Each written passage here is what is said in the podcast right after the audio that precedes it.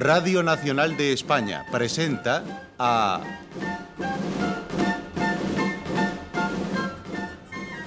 José María Rodero en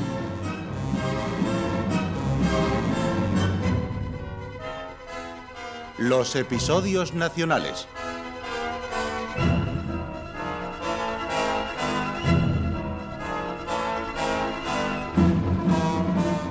de Benito Pérez Galdós, en adaptación de Carlos Muñiz.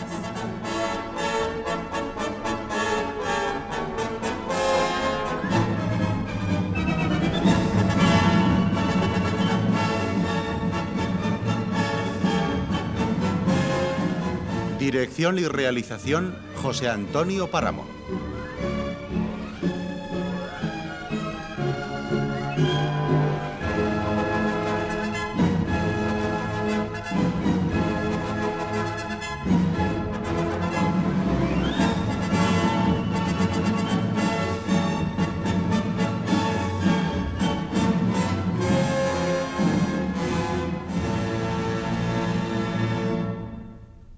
Hoy presentamos Trafalgar, tercera parte.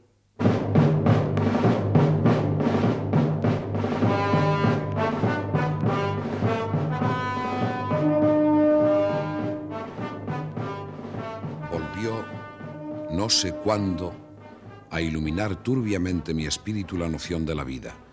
Sentí un frío intensísimo y solo este accidente me dio a conocer la propia existencia. Cuando mis ideas se fueron aclarando y se desvanecía el letargo de mis sentidos, me encontré tendido en la playa. Algunos hombres estaban a mi alrededor, observándome con interés.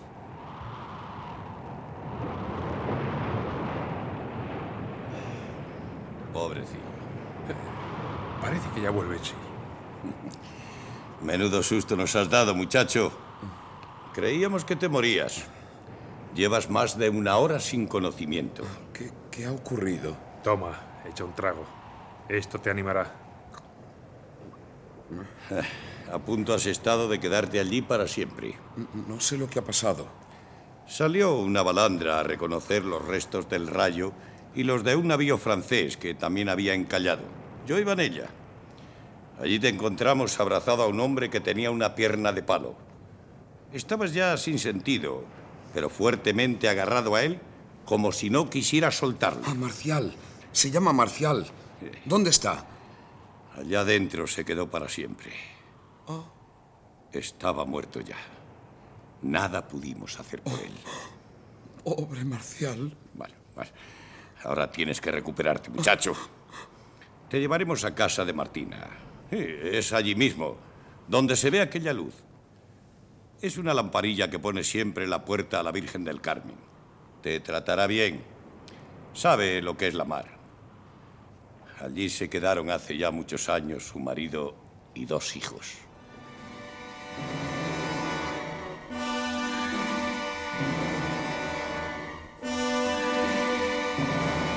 En aquella casa permanecí el tiempo suficiente para recobrar la salud, aunque no las fuerzas. No sé las horas que permanecí calentándome junto al fuego. Con la vista perdida en el llamear de la leña repasaba los penosos acontecimientos que había vivido y recordaba las últimas palabras de Marcial, el medio hombre por fuera, que tenía un alma mayor que la de veinte hombres juntos. Vamos, muchacho. Toma estas sopas y verás cómo todo se pasa. Ha sido tanto lo pasado en tan poco tiempo que, que habrá de transcurrir muchos años antes de que pueda olvidarlo. Lo olvidarás antes de lo que piensas. Ay, cuando ocurrió el naufragio que me llevó para siempre al marido y a los dos hijos. Creí volverme loca. Insultaba a gritos a la mar. Me desesperaba en esta maldita soledad y llamaba a mis hijos a comer como si estuvieran vivos. Pero el tiempo todo lo va callando, de tal forma que parece mentira haber sentido un dolor tan grande. ¿Ya no siente el dolor? No, hijo, no. Solo una pena amarga, muy suavecita. La vida lo consume todo, y sobre todo el dolor. Anda, pero tómate estas sopas, que se van a enfriar. Muchas gracias, señora. Adelante. ¿Qué? ¿Cómo va eso? Ah, sí, mucho mejor. Ya veo, ya veo qué haces por la vida, ¿eh? No creas, Juan, que a duras penas se está comiendo las sopas. El pobre está como ido. Y si concilia el sueño, tiene pesadillas y llama a doña Rosa y a don Alonso y no sé cuántos más. ¿Es tu familia? Me refiero a esa doña Rosa y ese don Alonso. Pues como si lo fueran. Me acogieron en su casa cuando era un crío y con ellos crecí. ¿Por qué le llamarías en sueños? No sé, será porque deseo volver junto a ellos. Mi amo se llama don Alonso Gutiérrez de Cisniega. ¡Demonio! Eh, llegó en una de las primeras lanchas a la playa y pronto salió para Cádiz. Yo también estuve a sus órdenes cuando era alférez de navío. Gran tipo, sí, eh, aunque un poco oído. ¿Y no sabe qué ha sido del señor Malespina? No le conozco. Verá, el hijo estaba herido de gravedad. El padre es un gran fanfarrón que no dice jamás una verdad. Pues, eh, pues no, no. No sé en quién pueda ser. Bueno, eh, ¿y ahora tú, dónde piensas ir? A Cádiz. A Cádiz, a encontrarme con don Alonso. Pues largo viaje tienes, muchacho. Estás ahora en la costa que corresponde a la orilla derecha del Guadalquivir. Mañana con el alba emprenderé el camino. No irás solo.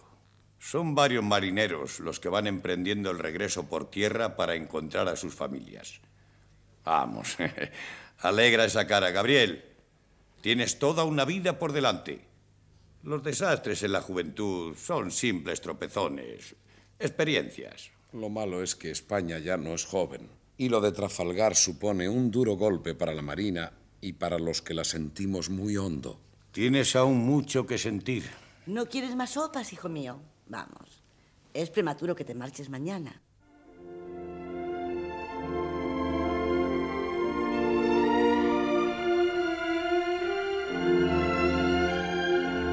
Esperé dos días más para reponerme y al fin, acompañado por un marinero que llevaba el mismo camino, me puse en marcha hacia Sanlúcar. En la mañana del 27 recuerdo que atravesamos el río y luego seguimos el viaje a pie sin abandonar la costa. Como el marinero que me acompañaba era francote y alegre, el viaje fue todo lo agradable que yo podía esperar. Por el camino íbamos departiendo sobre el combate y sobre los naufragios que le sucedieron. Buen marino ese medio hombre. Pero ¿quién le metió en la cabeza que debía salir a la mar con el cargamento de sus 60 años? Era tan aficionado a la guerra que ni sus achaques le arredraron cuando decidió embarcarse en la escuadra. Pues allá él y su afición. ¿Sabes lo que te digo? Que yo de esta me despido para siempre de la guerra. No quiero más batallas navales. El rey paga mal, y si te quedas cojo baldado, te dan las buenas noches y si te he visto no me acuerdo.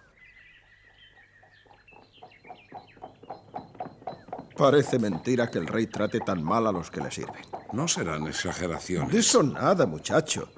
La mayor parte de los comandantes de navío que se han batido el día 21 hace muchos meses que no cobran sus pagas. Es posible. Mira, está tan mal la cosa que el año pasado estuvo en Cádiz un capitán de navío que no sabiendo cómo mantenerse y mantener a sus hijos, se puso a servir en una posada. ¡Eh, alto! ¡Pare! ¡Llévenos! ¡Vamos a Cádiz! ¡Somos combatientes de Trafalgar! No te digo. Un señorón y una dama solos. ¿Y has visto que Habano iba fumando el barrigudo? Que nos den morcilla. ¿Para quién combatimos? ¿Para ese que no ha querido recogernos? En fin, por mí... Bueno, ¿qué te estaba diciendo?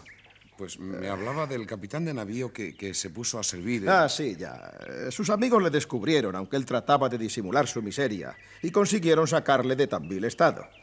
¿Tú crees que eso pasa en alguna nación del mundo? No, hombre, no, no pasa, te lo digo yo. No pasa más que aquí. Y luego se espantan de que nos venzan los ingleses. Pues ¿y qué me dices del armamento? Los arsenales están vacíos, Gabriel, más vacíos que mi bolsillo. Y por más que se pide dinero a Madrid, no sueltan ni un cuarto. Verdad es que todos los tesoros del rey se emplean en pagar sus sueldos a los señores de la corte. ¿Y sabes quién se lleva la mejor tajada, la más gorda? Pues no, no, no tengo ni idea. Adivínalo. No, no sé quién puede ser. Pues ¿quién va a ser? El príncipe de la paz. Reúne 40.000 durazos entre los gajes de consejero de Estado, de secretario de Estado, de capitán general y de sargento mayor de guardias. Lo dicho, no quiero servir al rey. A mi casa me voy con mi mujer y mis hijos, que ya he cumplido y dentro de muy poco me licencian. Que se quede el príncipe de la paz con todas sus guerras por los siglos de los siglos. Amén. ¿Y usted en qué navío estaba? En el Bahama. Y nos mandaba el brigadier más valiente de la Armada. Oh, Alcalá Galiano. El mismo don Dionisio, genio fuerte y corazón grande. No ha nacido nadie más caballero que él. Menos mal que él no llegó a ver cómo apresaba en su barco. Murió antes y sabía que iba a morir y que perderíamos el combate. Aquel giro que ordenó Villeneuve fue mortal para nuestra armada. Peor que los buques perdidos en esta desastrosa batalla es la cantidad y calidad de hombres que se nos han ido para siempre.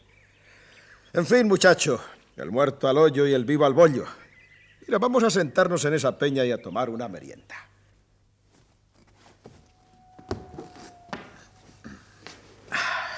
Toma un poco de longaniza. Gracias. Don Dionisio Alcalá Galiano era además un sabio. Sabía más náutica que Merlín y que todos los doctores de la iglesia. Y pensar que mandan a combatir hombres así para que perezcan como grumetes vulgares. Maldita sea. Anda, toma, echa un trago de la bota. Yo me preguntaba si no era igual de tremendo que muriese un sabio o un grumete, si la vileza de la guerra no está tanto en la calidad como en la cantidad de hombres que ven quebrada su existencia, o la de sus padres, o la de sus hijos, por ese ardor guerrero de los gobernantes. ¿Qué te pasa, muchacho? Parece como si la merienda te hubiera puesto pensativo. Vamos en marcha, que aún hay mucho camino por delante y no podemos esperar que nos recoja ningún caritativo caballero de los que van en coche. Cuando usted quiera. Ay.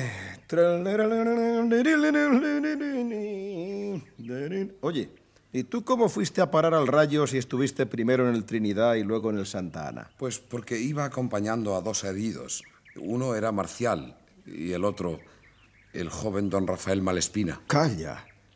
Oye, ¿no es ese un joven oficial de artillería que fue transportado a la balandra y de la balandra a tierra? Uno que tenía la herida en un costado. Sí, sí, el mismo. Ay, pobre hombre. ¿Sabe usted algo de él? Según tengo entendido, pereció en la segunda lancha, que no pudo tocar tierra. No es posible. Sí, es seguro, Gabriel. De los sanos se salvaron algunos. Los heridos todos perecieron. Lo oí de boca del propio padre de ese oficial de artillería, un tal don Juan, don Juan Manuel Malespina. Eh, ¿Pero qué te pasa? ¿Estás demudado? ¿Por qué te detienes? Qué horrible desgracia. Y pensar que seré yo quien lleve la noticia a la señorita Rosa. ¿Y quién es esa señorita? Eh, la, la novia de don Rafael Malespina, mi ama. Una criaturita muy bella, en cuyos ojos yo nunca quisiera ver una lágrima.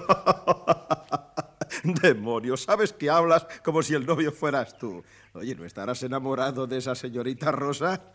Eh, ¿Está usted seguro de lo que dice? ¿Que el propio padre ha confirmado la muerte? Sí, señor. Muerto su hijo. He visto con estos ojos al padre de ese oficial y se quejaba amargamente. Y le oí relatar los pormenores. Al escucharle cómo ocurrió la desgracia de su hijo, lo hacía con tanta angustia que se me partía el alma. Además, es un hombre que lo cuenta todo de manera que lo está uno viviendo. Según el señor Malespina, él había salvado a todos los de la lancha y aseguraba que si hubiera intentado salvar solo a su hijo, lo habría logrado a costa de la vida de todos los demás. Ese hombre debe ser un héroe. No, un fantasma. ¿Qué, qué dices? Un fantasma. Eso es lo que es Malespina. Pero salvó a los otros y por eso no pudo salvar a su hijo. Miente, miente, ese hombre miente siempre. Ah, bueno, si tú lo dices, tus razones tendrás.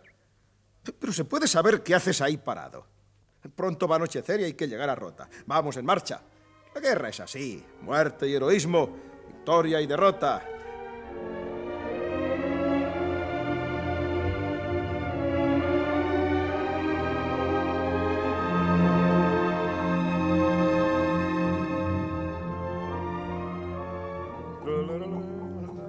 Llegamos por fin a Rota y allí nos embarcamos para Cádiz. Toda la ciudad estaba alborotada con la noticia del desastre de la escuadra. En el muelle, la multitud se agolpaba tratando de encontrar a los suyos entre los heridos.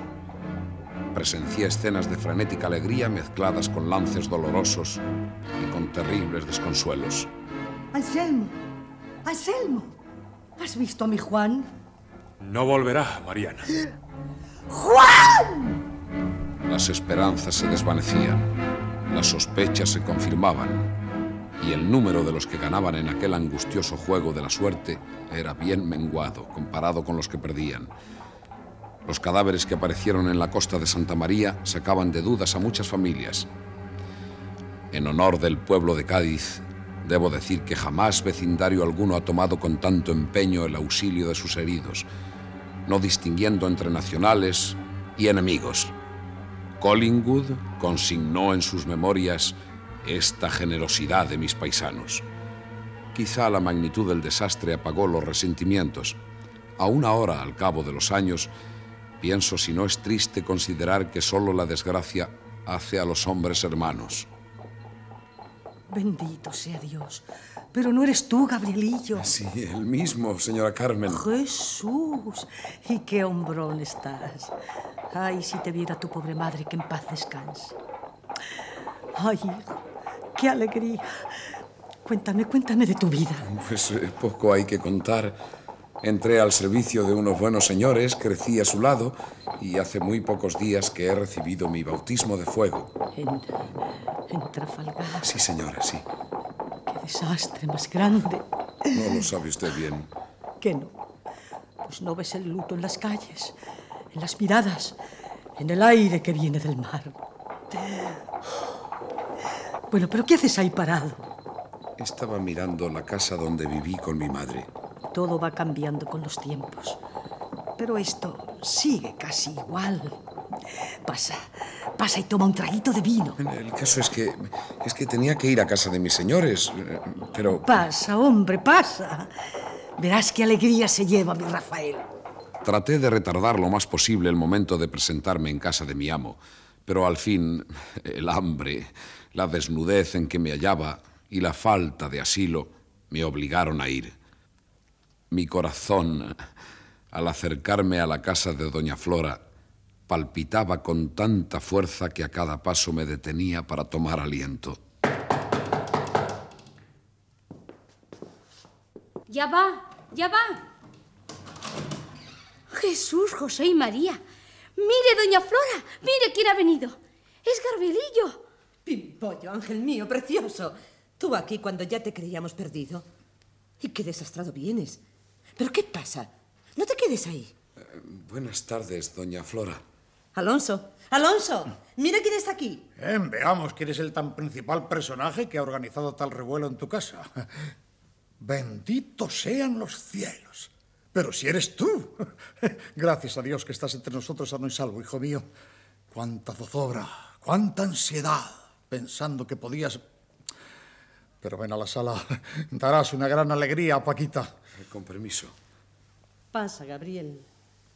¿Cómo está usted, doña Francisca? Bien, hijo mío. ¿Y tú? Oh, cansado, pero bueno de salud, señora. Deseando estaba de verte para saber cómo has dejado a don Rafael Malespina. Vamos, habla. ¿Cómo le has dejado? Verá, señora, yo no sé cómo, cómo explicarlo, pero Habla ya de una vez, sin titubeo. ¿Qué voces son esas, mamá? Ah, ¿Eres tú, Gabriel? eh, sí, sí, señorita Rosa, yo soy. ¿Cómo está usted? ¿Qué noticias traes de Rafael? ¿Qué ocurre? ¿Por qué sollozas? ¿Por qué no? Papá, ¿qué le ha ocurrido a Rafael? ¿Viste tú a don Rafael Malespina al desembarcar? Ni por desgracia para todos. Volveré a verle, señor. ¿Ha muerto? Sí. Terrible desgracia.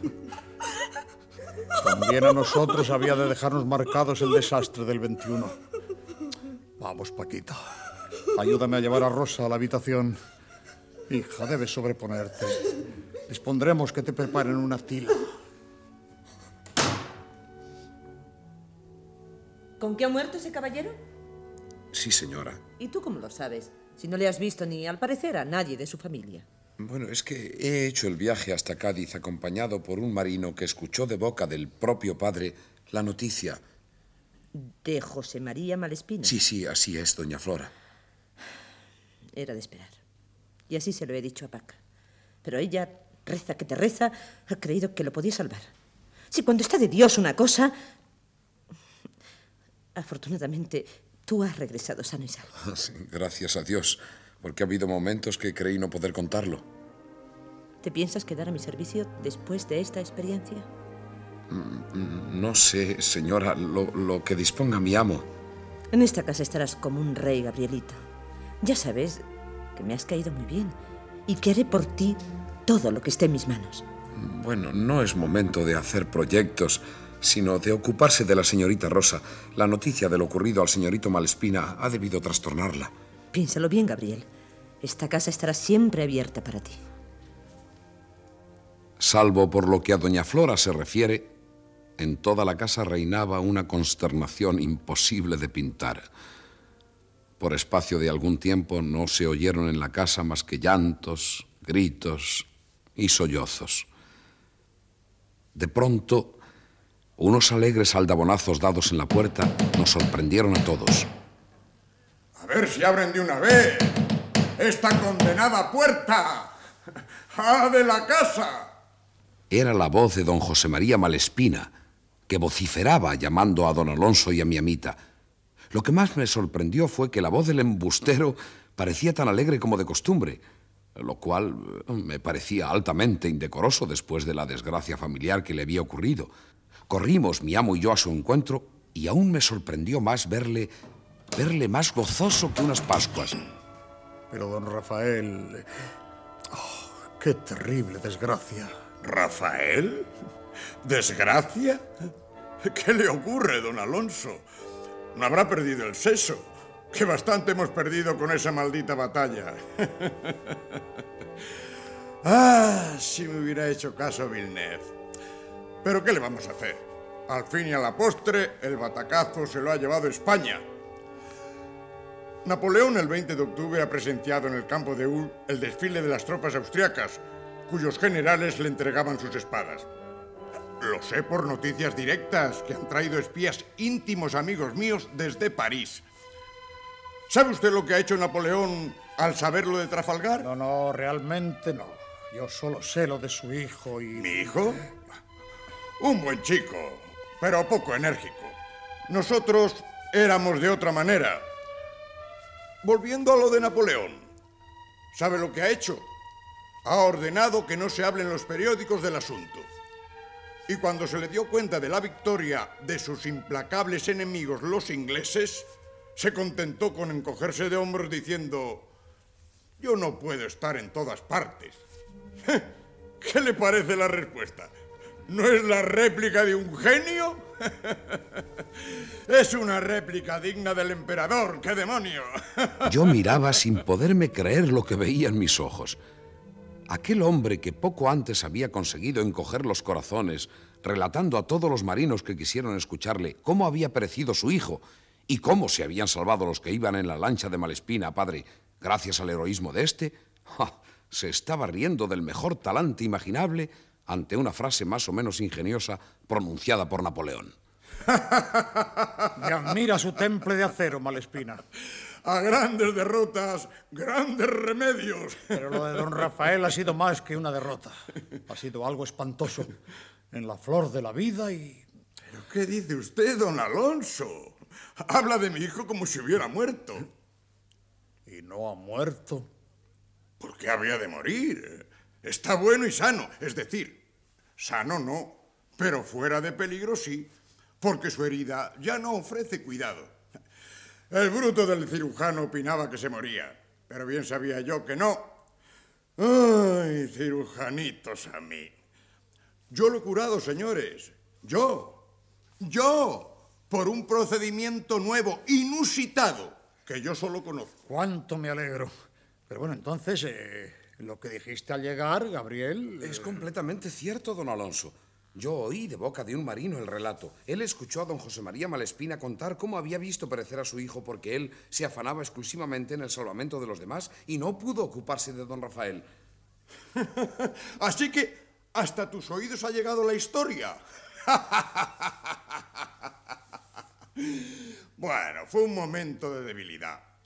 Cuando desembarqué y comprobé que mi hijo estaba bien y había sido trasladado al lugar seguro, fui con los demás náufragos a calentarme al fuego de una venta que abrieron para nosotros. Nos sirvieron unas copas y observé cómo todos se hallaban eh, cariacontecidos por el peso de la derrota y de las penas.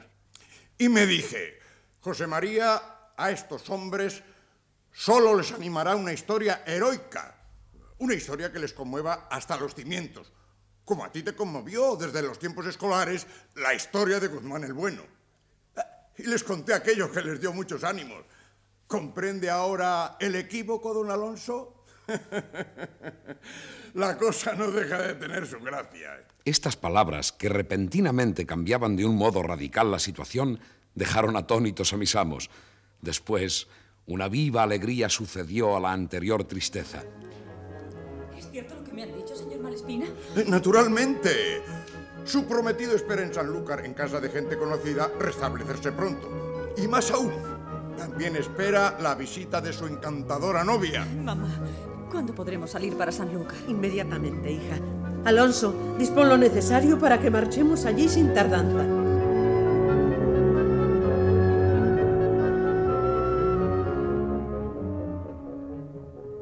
Encargo de mi amo dispuse lo preciso para el viaje y a la mañana siguiente, con el alba, salimos todos caminos de Sanlúcar. No sin que antes de la partida me volviera a proponer la pegajosa doña Flora que me quedase en su casa, donde me iba a tener como un rey, o poco menos. Después de un breve y feliz viaje en el que no dejé ni un momento de observar la radiante felicidad de mi amita Rosa, llegamos cerca del lecho del herido que se hallaba muy repuesto. Rosa, por fin. Bendito sea Dios que te veo. Si vieras cuántas veces he pensado que... ¿Que no volveríamos a vernos? Sí. Afortunadamente ya pasó la pesadilla. Si llego a saber lo angustioso que es amar a un militar, hubiera buscado a mi prometido entre los médicos, o, o los abogados, o los ingenieros. Aún estás a tiempo. Claro que si lo haces, a lo mejor me agravo y hasta me muero del disgusto. Hola, Gabriel. Quería verte también a ti. Me has ayudado mucho en aquellos momentos tan difíciles. ¿Sabes, Rosita, que Gabriel se ha portado como un hombre durante todo el tiempo que duró la batalla y aún después, cuando era preciso ayudar a los heridos? Gracias a él, no estuve solo en momentos muy críticos. Gracias, Gabriel, por haberlo hecho. No, no las merece, señorita. ¿Y tus padres? Eh, Pronto vendrán. Se han quedado hablando con los tuyos. No me extrañaría nada que estuvieran concretando los detalles de nuestra boda. Ojalá. Eh, Dime, Gabriel, ¿cómo está Marcial? No tuvo la suerte que nosotros. Se quedó para siempre en el mar. Eh, Pasen, pasen por aquí. Verán qué buen aspecto tiene su futuro yerno. Pasadas aquellas fuertes emociones, mi amo cayó en profunda melancolía. Apenas hablaba. Diríase que su alma, perdida la última ilusión, había liquidado toda clase de cuentas con el mundo y se preparaba para un último viaje. La definitiva ausencia de Marcial le quitaba el único amigo de aquella su infantil senectud, y no teniendo con quién jugar a las batallas navales, se consumía en honda tristeza. Ni aun viéndole tan abatido, cejó doña Francisca en su tarea de mortificación, y el día del regreso a la casa oí que le decía, Bonita la habéis hecho. Por Dios, Paquita. Ni por Dios ni por la Virgen. Tengo más razón que una santa, Alonso. ¿Qué te parece? ¿Aún no estás satisfecho? ¿Tenía yo razón o no la tenía? Tú siempre tienes razón. Naturalmente. Ay, si me hubieras hecho caso alguna vez en tu vida. Pero tú nunca aprenderás a escucharme. Y Dios te ha castigado. Y bien castigado. Por Dios, Paquita, ¿me quieres dejar en paz? Claro que quiero. Pero antes hay que dejar bien sentada una cosa. Nos hemos quedado sin escuadra, sin marinos, y nos quedaremos hasta sin modo de andar si seguimos unidos con los franceses. Quiera Dios que esos malditos aliados no acaben dándonos un mal pago. ¿Y por qué nos lo han de dar, Paquita? Porque no se puede fiar uno ni de la camisa que lleva puesta. ¿Te enteras, Pánfilo? Vamos, que, que, que a quien se le diga. Pues sí que se ha lucido el señor Villeneuve. Me río yo. Vamos que también Gravina podría haberse opuesto a la salida de la escuadra, como opinaba Churruca y Alcalá Galiano. Por lo menos hubiera evitado ese desastre que parte el corazón. Mujer, eh, ¿qué entiendes tú de eso? Ah, no me mortifiques. Pues no he de entender. Más que tú, para que lo sepas. Y lo repito, Gravina será muy caballero y muy valiente. Pero lo que es ahora, buena la ha hecho. Ha hecho lo que debía. ¿Te parece bien que hubiéramos pasado por cobardes? ¿Por cobardes? No, pero sí por prudentes. Esa batalla librada cerca del cabo de Trafalgar, ¿para qué os ha servido? ¿Eh? ¿Me quieres contestar? Para demostrar que no somos cobardes. Ay, muy machitos sois. La escuadra española jamás debió salir de Cádiz cediendo a las genialidades y al egoísmo de Monsieur Villeneuve. Aquí se ha contado que Gravina opinó como sus compañeros, que no debían salir. Pero Villeneuve, que estaba decidido a ello por hacer una hombrada que le reconciliase con su amo, trató de herir el amor propio de los nuestros. Seguro que, que tú también lo sabes. No, no, nada sé, Paca, te lo juro. Ah, pues yo te lo diré. Parece que una de las razones que alegó Gravina para no salir fue el mal tiempo. Y mirando el barómetro de la cámara dijo, ¿no ven ustedes que el barómetro anuncia mal tiempo? ¿No ven cómo baja? Entonces, por lo visto, Villeneuve dijo con mucho retintín y secamente, aquí lo único que baja es el valor. Al oír este insulto, Gravina se levantó ciego de ira y echó en cara al francés su cobarde comportamiento en el cabo de Finisterre. Si en efecto lo hizo, hizo muy bien. Sí. El caso es que se cruzaron palabritas un poco fuertes y, y que por último exclamó nuestro almirante, a la mar mañana mismo. ¿Te parece bonito? Sí, señor. Es lo único que podía hacerse en semejante situación. Podía haber hecho otra cosa. Nada podía hacer, repito. Podía haber hecho caso omiso de esa baladronada del francés que antes es la prudencia, y más conociendo como conocía que la escuadra combinada no tenía condiciones para luchar contra la de Inglaterra. Esta opinión, que entonces me pareció un desacato a la honra nacional, más tarde me pareció muy bien fundada. Doña Francisca tenía razón. Gravina no debió haber cedido a la exigencia de Villeneuve. Y digo esto menoscabando quizá la aureola que el pueblo puso en las sienes del jefe de la escuadra española. Sin negar el valor ni el mérito de Gravina, mm, yo creo hiperbólicas las alabanzas de que fue objeto después del combate y en los días de su muerte, ocurrida en marzo de 1805, como consecuencia de las heridas que recibió en Trafalgar. Oh, sí, ya sé que nunca te convencerás, pero me da igual. Yo te digo una cosa, Alonso, que... Gravina es un gran jefe, Paca. De acuerdo en que lo era, sí, de acuerdo, pero nada más. Le faltaba la previsión, la serenidad, la inquebrantable firmeza que necesitan todos los que han de mandar en el ejército y en la armada. Esas características no las tuvieron más que Cosme, Damián Churruca y Dionisio el Galagaliano. Por lo que más quieras, déjame en paz, Paquita. Te dejaré. Pero antes, ¿me quieres decir quién ha salido mejor librado de todo esto? El francés. Mm. Mira cómo Villeneuve no ha muerto. Está prisionero en Gibraltar, Paca. ¿Y qué? En cuanto pase un tiempo prudencial, volverá a su casita a vivir tan ricamente. Y en Gibraltar solo se quedará el casco del San Juan Nepomuceno para admiración de todos, como botín de una batalla que debisteis ganar los españoles. Pero Villeneuve, a su casita. Y aquí paz y después gloria. En el nombre del Padre y del Hijo y del Espíritu Santo. Observé que cuando se marchó su mujer, don Alonso rezaba con tanta piedad como lo hiciera en la cámara del Santa Ana la noche del trasbordo. Desde aquel día, el señor de Cisniega no hizo más que rezar, y rezar, y rezar, y rezando se pasó el resto de su vida hasta que embarcó en la nave que no vuelve jamás.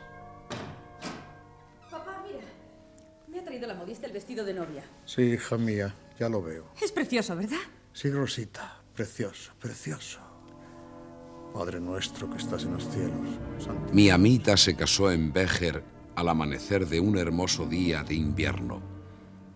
Su belleza resaltaba de manera espléndida, enmarcada por el vestido de novia.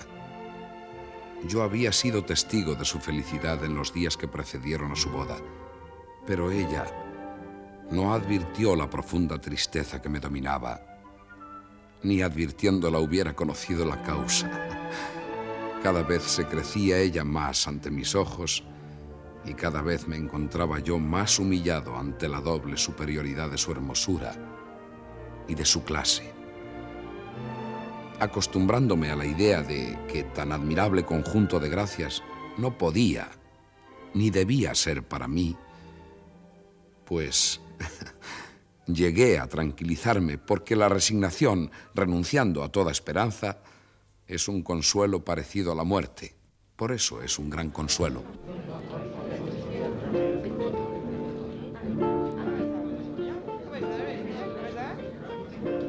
Ha sido una hermosa fiesta. ¿No le parece, Malespina? Sí, realmente lo ha sido.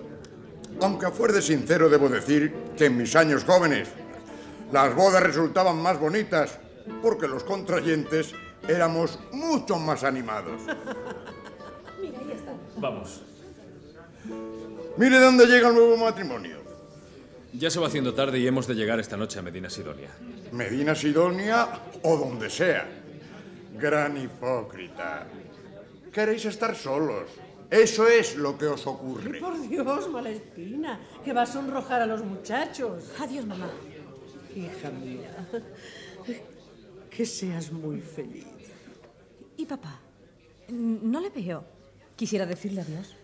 Estará como siempre, rezando en la capilla o, o rezando en su alcoba. Donde esté, hija mía, cuenta que está rezando, como si esa fuera la única solución para remediar los males de nuestra armada. Ay, señor, señor. Nos despediremos de don Alonso y partiremos sin tardanza. Que seáis muy felices. Y cuídala mucho, hijo, que es una verdadera rosa. El mismo día en que partieron don Rafael y la señorita Rosa para Medina Sidonia, me llamó doña Francisca para darme una orden que vino a acrecentar mi ya honda pena. Te he mandado llamar, Gabriel, porque tu amo, don Alonso, ya no precisa de ti ni de nadie.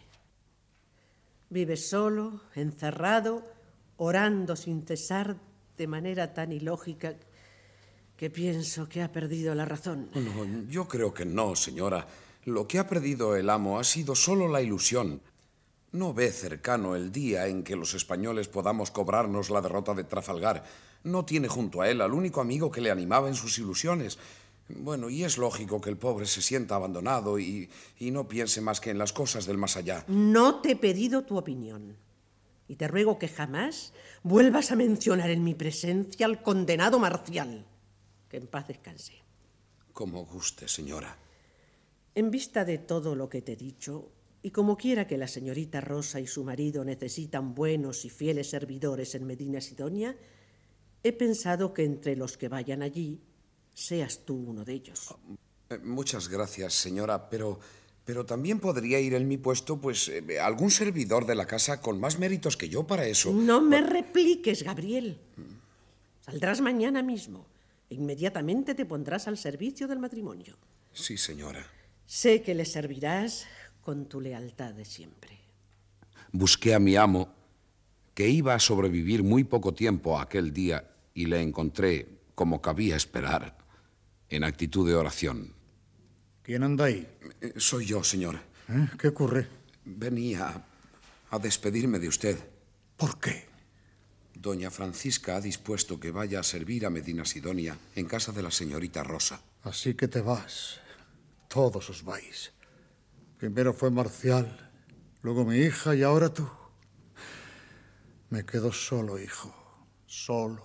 Bueno, co- con la señora. Con la señora, sí. Ve con Dios, hijo mío, y que Él te pague en la vida lo bueno y generoso que has sido conmigo. Fui aquella misma noche y durante mi viaje solitario iba luchando con mis ideas y sensaciones que oscilaban entre aceptar un puesto en la casa de los novios o rechazarlos para siempre. Llegué a la mañana siguiente, me acerqué a la casa, entré en el jardín, puse el pie en el primer escalón de la puerta y allí me detuve. Creo que permanecí en aquella actitud más de media hora. Eh, muchacho. ¿Qué haces ahí parado? Pues ya ve, nada. Estaba pensando ¿Pensando? ¿En qué? en mis cosas. Pues este no es el sitio más adecuado. Eh, no se te ocurra tocar la aldaba, ¿entendido? Yo venía a esta casa. Pues ven más tarde, que todavía no son horas. Ya está bien entrada la mañana. ¿Y qué es la mañana para los recién casados, eh? La señorita Rosa y el señorito Rafael tuvieron luz encendida en la alcoba hasta muy entrada la noche. Silencio profundo reinaba en la casa. Los dos esposos casados el día antes dormían sin duda el primer sueño de su tranquilo amor, no turbado aún por pena alguna. No pude menos de traer a la memoria las escenas de aquellos lejanos días en que ella y yo jugábamos juntos.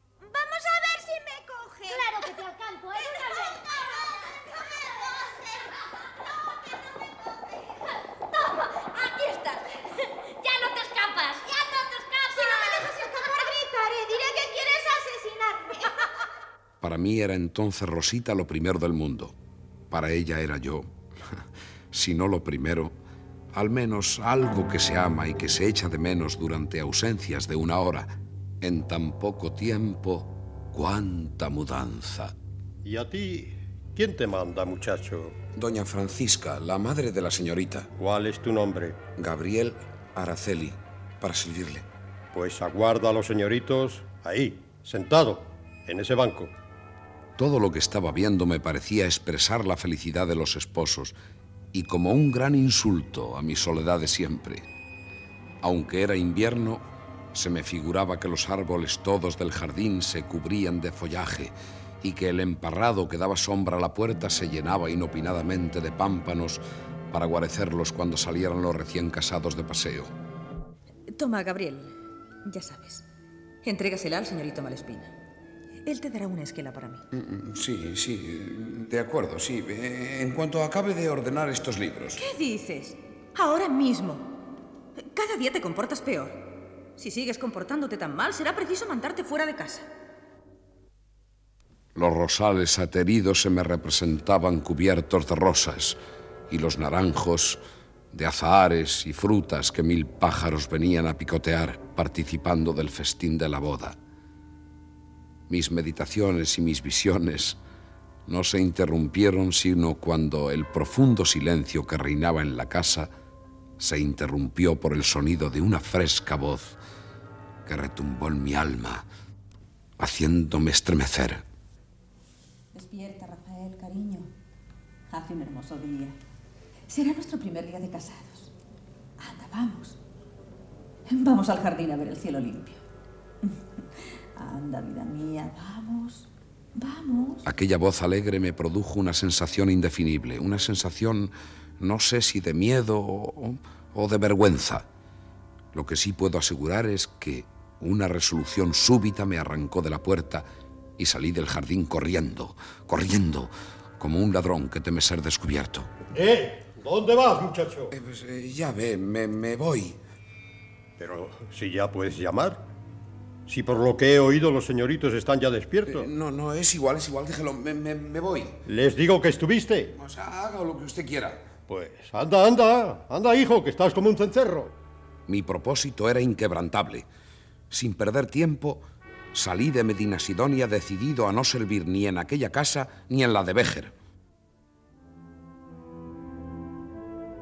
Después de reflexionar un poco, determiné ir a Cádiz para, desde allí, trasladarme a Madrid. Así lo hice, venciendo los halagos de Doña Flora. En esta casa estarás como un rey, Gabrielito. Ya sabes que me has caído muy bien y que haré por ti todo lo que esté en mis manos. Bueno, no es momento de hacer proyectos, sino de ocuparse de la señorita Rosa. La noticia de lo ocurrido al señorito Malespina ha debido trastornarla. Piénsalo bien, Gabriel. Esta casa estará siempre abierta para ti. Aquella ridícula doña Flora que trató de atarme con una cadena formada por las marchitas rosas de su amor. Y desde aquel día, cuántas cosas me han pasado dignas de ser referidas. Mi destino, que ya me había llevado a Trafalgar, llevóme después a otros escenarios gloriosos o menguados, pero todos dignos de memoria. ¿Queréis saber mi vida entera? pues aguardad un poco y os diré algo más dentro de una semana.